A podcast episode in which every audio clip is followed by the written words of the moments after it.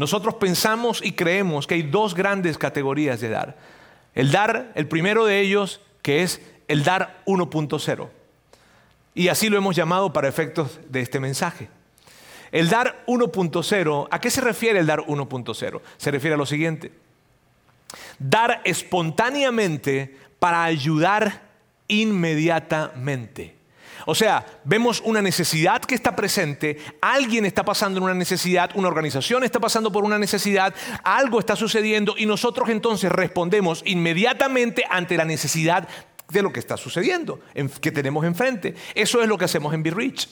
En Be Rich nosotros agarramos y vemos una situación, preguntamos acerca de situaciones que estén pasando las diferentes organizaciones y entonces nos acercamos y lo que hacemos es que podemos responder ante esa necesidad, actuamos inmediatamente ante esa necesidad que estamos teniendo enfrente, ¿sabes? Y eso es algo maravilloso, eso es algo, eso es algo espléndido porque lo hacemos con organizaciones que están haciendo cosas increíbles y que ellos son inspiraciones para nosotros. De hecho, aquí tenemos a un par de bellas damas que están acompañándonos a nosotros de retos y les doy muchísimas gracias por estar nuevamente con nosotros y que lo que ustedes hacen definitivamente inspira nuestros corazones. Y esto que nosotros hacemos con retos, hacemos con Back to Back, hacemos con el Centro Vida y hacemos con diferentes lugares en Ciudad de México también, sabes, nosotros lo hacemos y lo hacemos porque es parte de nuestra cultura, porque, porque es lo que queremos hacer y es lo que siempre va a estar presente acá en Vidaín, siempre.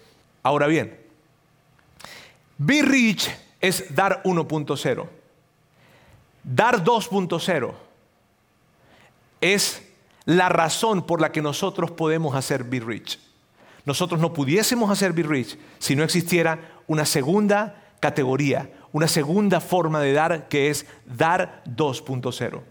Y quiero decirles algo.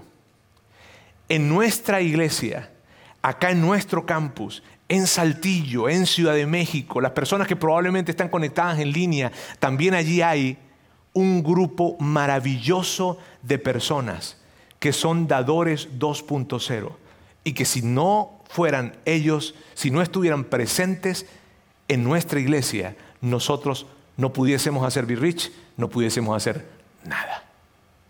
¿Qué es un dador 2.0? Un dador 2.0 es esto. Es dar porcentualmente de una forma planeada y prioritaria. Permíteme explicarte un poco acerca de eso. Significa que alguien escoge un porcentaje y ese porcentaje que escoge de una manera planeada todos los meses va a tomar de sus ingresos, va a tomar ese porcentaje y lo va a colocar aparte y lo va a dar prioritariamente. No va a esperar a ver cómo nos va en el mes. No va a esperar a que todos los compromisos del mes se puedan cumplir y entonces, si logró algo sobrar de allí, entonces voy a dar eso que quiero dar. No. El dar 2.0, de hecho nosotros en algún momento lo hemos enseñado acá en nuestra iglesia de esta manera, dar primero, ahorrar después y vivir con el resto de tercero. Los dadores 2.0 son la razón por la cual nosotros podemos hacer Be Rich. Los dadores 2.0 son la razón por la que nosotros podemos hacer todo lo que hacemos, por la razón por la que estamos acá en este lugar, por la que tenemos unos ambientes de familia y estamos preocupados en formar a cada uno de los mentores y buscar las diferentes estrategias para que los mentores puedan conectarse con sus hijos y ayudarles a poder crecer en una fe y a no desviarse de lo que Dios tiene para ellos. Los dadores DAR 2.0 son la razón por la que podemos preparar a, líderes de grupos, preparar a líderes de punto de partida, preparar a, todo lo que hacemos en este lugar, en Saltillo, en Ciudad de México y pensar en que nosotros vamos a ir a diferentes lugares y a más lugares, gracias a los dadores 2.0, es que nosotros podemos hacer todo lo que hacemos. Mire bien, gracias a los dadores 2.0, ustedes que están acá, que ustedes saben que son los dadores 2.0 los que lo son, ustedes saben quiénes son. Quiero decirles algo, gracias a ustedes, ustedes colocan a la iglesia en una posición en la que su luz pueda brillar. Gracias. Y es más, yo estoy muy agradecido. Estoy tan, estoy, estoy tan agradecido con las personas que formaron parte de Be Rich. Y yo estoy muy, te digo, te digo, muy agradecido con los dadores, que, esos dadores que formaron parte de Be Rich. Ahora bien, yo estoy súper agradecido con los dadores 2.0. súper agradecido. Yo quiero darles las gracias a todos ustedes. A todos los que son dadores 2.0. Y que ustedes saben, porque ustedes no necesitan publicidad. Ustedes están sentados acá en medio de nosotros. No son todos, son algunos. Y ustedes saben. Gracias, gracias, gracias. Porque por lo que ustedes hacen, por mantenerse fieles por todos estos años, es que nosotros podemos hacer lo que hacemos. Es porque hay un grupo maravilloso de personas que están enfocadas en hacer lo que hacemos como iglesia y en llevar el mensaje más importante que este mundo necesita conocer. ¿Saben? Y, especialmente por lo que nosotros vivimos. En los años 2020 y 2021 fueron años muy complicados. No tengo que explicarles a ustedes qué tan complicados fueron. Atravesamos esa pandemia y durante la pandemia nos mantuvimos ayudando a más y a más personas y nos estiramos como nunca para poder ayudar a otros desde diferentes formas y de diferentes maneras. ¿Sabes por qué pudimos pasar esos tiempos tan oscuros de la historia? ¿Sabes? Por los dadores 2.0. Gracias. Y yo hoy te voy a explicar por qué los dadores 2.0 lo hacen. Hay muchas razones, pero hay dos principales razones por las cuales ellos lo hacen. La primera de ellas es esta. Porque ellos han entendido que Jesús no solo es su Salvador, sino que también es su Señor.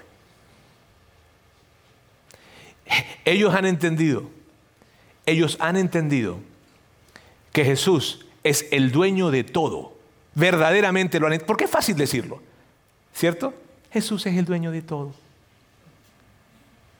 Es fácil decirlo, pero ellos han entendido que Jesús es el dueño de todo y ellos simplemente son administradores. Eso es lo que ellos han entendido. Por lo tanto, reconocen, si es verdad que Jesús es mi Salvador, pero no tan solo es mi Salvador, yo quiero que sea mi Señor. Y por eso entonces ellos dan porcentualmente. Ahora, esto del dar porcentual, amigos, no es algo que se me ocurrió a mí ni se nos ocurrió a nosotros, ¿sabes? Y mi idea aquí no es llenarte de versículos para decirte y para demostrarte que el dar porcentual es algo que está, que no, que está expresado en los diferentes libros de la Biblia, no, pero sí quiero contarte una historia, una historia que a mí, a mí particularmente me gusta mucho y que es muy representativa para los dadores 2.0. ¿ok? Y es un momento en el que Jesús estaba en el templo. Jesús estaba en el templo y él, estaba, él, él era muy observador. Y él estaba viendo cómo se estaba comportando la gente. Entonces, habían personas que se estaban acercando a, en, el templo, se estaban acercando a un lugar que se conocía, a un espacio que se conocía como el alfolí. Y ese alfolí era el lugar en donde colocaban el dinero.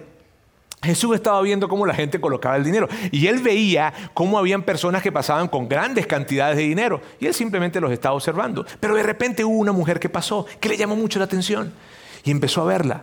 Y cuando vio a esa mujer que pasó, colocó dos monedas. Y cuando colocó dos monedas, Jesús se quedó impactado con esto, impresionado. Y mira lo que él entonces va a hablar con sus discípulos luego de ver eso. Esto es lo que, esto es lo que les dijo. Jesús llamó a sus discípulos y les digo, les digo la verdad. A mí me encantan estas expresiones porque les digo la verdad fue algo así como que, hey muchachos, híjole, si fuera mexicano, ¿verdad? Este, híjole, les tengo que decir la neta. O sea, en verdad, eh, y dice, les digo la verdad, esta viuda pobre ha dado más que todos los demás que ofrendan, pues ellos dieron una mínima parte de lo que les sobraba, pero ella con lo pobre que es, dio todo lo que tenía para vivir. Jesús estaba viendo cómo había gente que llegaba con grandes cantidades de dinero, grandes bolsas de monedas repletas y las colocaban en el alfolí.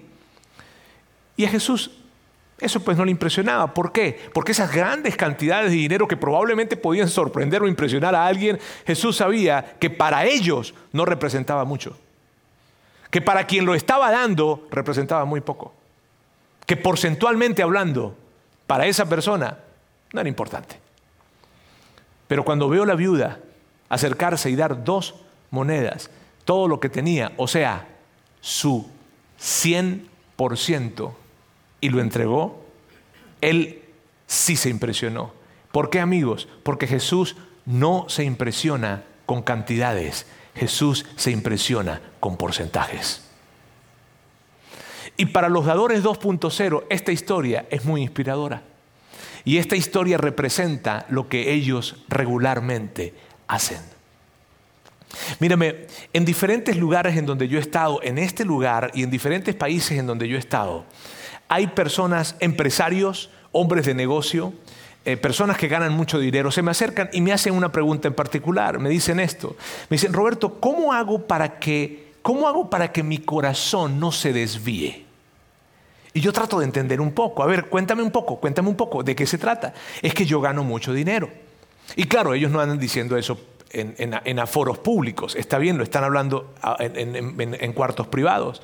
Me dicen, Roberto, yo gano mucho dinero. Y en diferentes lugares. Me dicen, gano mucho dinero eh, este, y, yo, yo, yo, estoy consciente, son gente inteligente, ¿está bien? Este, bueno, que no todo el que gane dinero es inteligente, pero bueno, este, eh, son gente inteligente y me dicen, oye, ¿cómo hago para, para no perderme? ¿Cómo hago para que mi corazón no se desvíe? ¿Cómo hago para no perder piso? Porque yo entiendo que gano mucho dinero y que el dinero me puede llegar a afectar. ¿Cómo hago? Y mi respuesta siempre es la misma, siempre. Al que gana mucho y al que gana poco.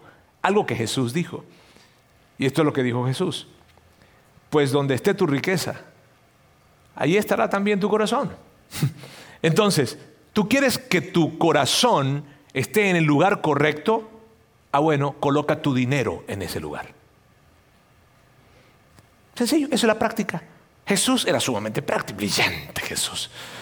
Entonces, tú quieres que tu corazón esté conectado con el corazón de Dios, entonces coloca tu dinero en Dios, en las cosas que para Él son más importantes. Allí colócalo. Y esto se conecta con la segunda razón, por la cual los dadores 2.0 son dadores 2.0. Y la segunda razón es esta quieren ser parte del plan de Dios para la humanidad.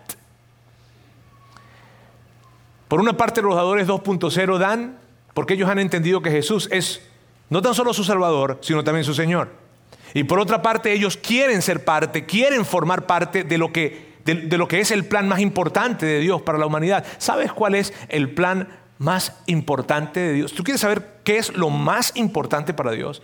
Tú me preguntarás, ¿qué es lo más importante para Dios? Sabes, lo más importante para Dios es que este mundo conozca que tienen un Padre celestial que les ama y que les ama tanto que Él dio a su Hijo para que cualquier tipo de deuda que hubiese con respecto al pecado, para que cualquier situación que una persona piense que le separa de Dios, Él se acerque y le diga, no te preocupes, Hijo, porque esa deuda ya fue pagada. Entonces acércate a mí porque yo soy tu Padre Celestial que te ama, que te recibe y que va a restaurar tu corazón. Esa es el, ese, es, ese, es, el plan más importante de Dios. Quiero que sepas, no hay otro plan más importante de Dios que ese. Que todo el mundo conozca que tienen un Padre Celestial que les ama. Dios conoce muy bien esto. Dios conoce que la mayor necesidad que tiene el hombre es la necesidad de Él.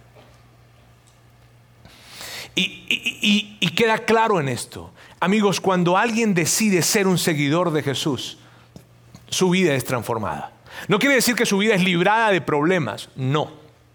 Quiere decir que su vida es transformada y que su eternidad va a estar segura en Él. Quiere decir que cuando aun cuando vengan los momentos más complicados de la vida y alguien decidió seguir a Jesús, va a tener fuerzas de formas que ninguna otra fuente pudiese brindarle. Y eso representa el que puedan conocer a Dios como un Padre celestial. Así es que fíjense bien, cuando alguien da de sus finanzas en una iglesia local, cuando alguien da de sus finanzas en una iglesia local, está formando parte del plan más importante que Dios tiene para la humanidad.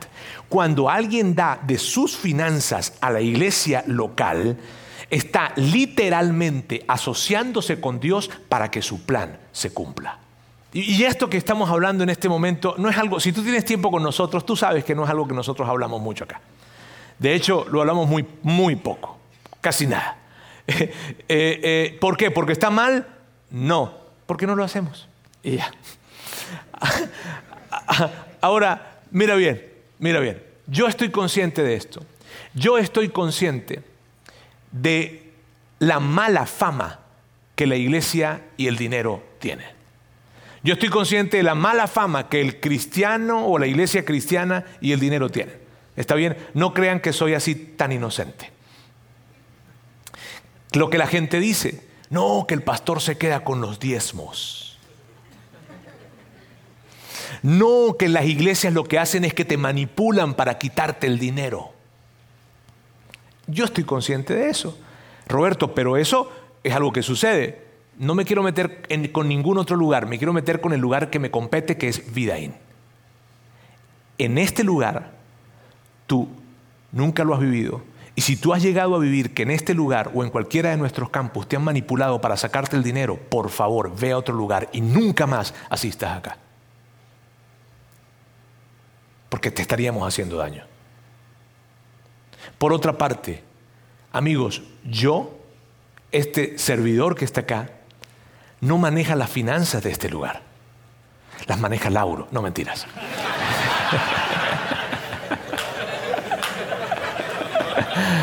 No, ni Lauro ni yo, Lauro es el pastor del campus, para que todos sepan, ¿está bien? Este, ni Lauro ni yo manejamos las finanzas en este lugar, ni ninguno de nuestros pastores maneja las finanzas en ninguno de nuestros campus. ¿Está bien?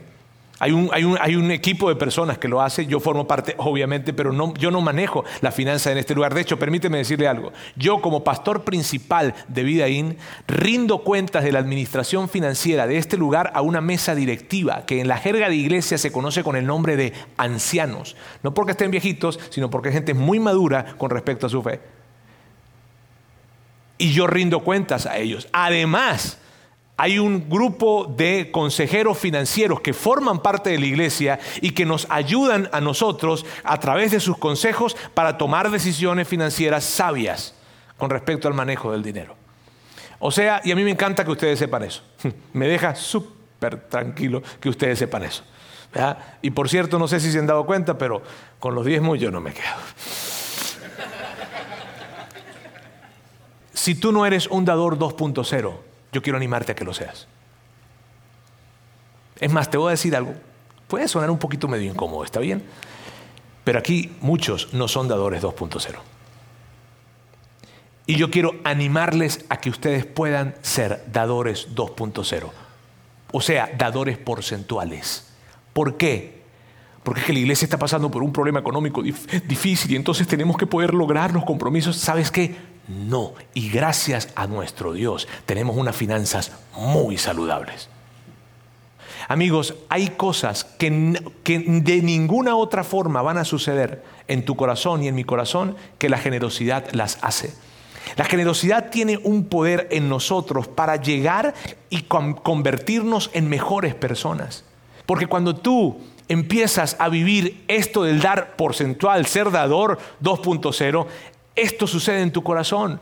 Y no por lo que yo soy, porque yo te cuento, bueno, ahí está mi esposa, creo que te puede contar mejor, está bien, sino es porque algo sucede. ¿Sabes? Empiezas a abrir los ojos ante las necesidades de otras personas y, te conviertes en una mejor persona, te digo, es increíble. Entonces, una razón por la que te digo, sé un dador porcentual, da un paso para ser un dador porcentual, es por lo que sucede en tu corazón, pero también por algo sumamente importante y es por lo siguiente, por lo que esto representa para tu fe.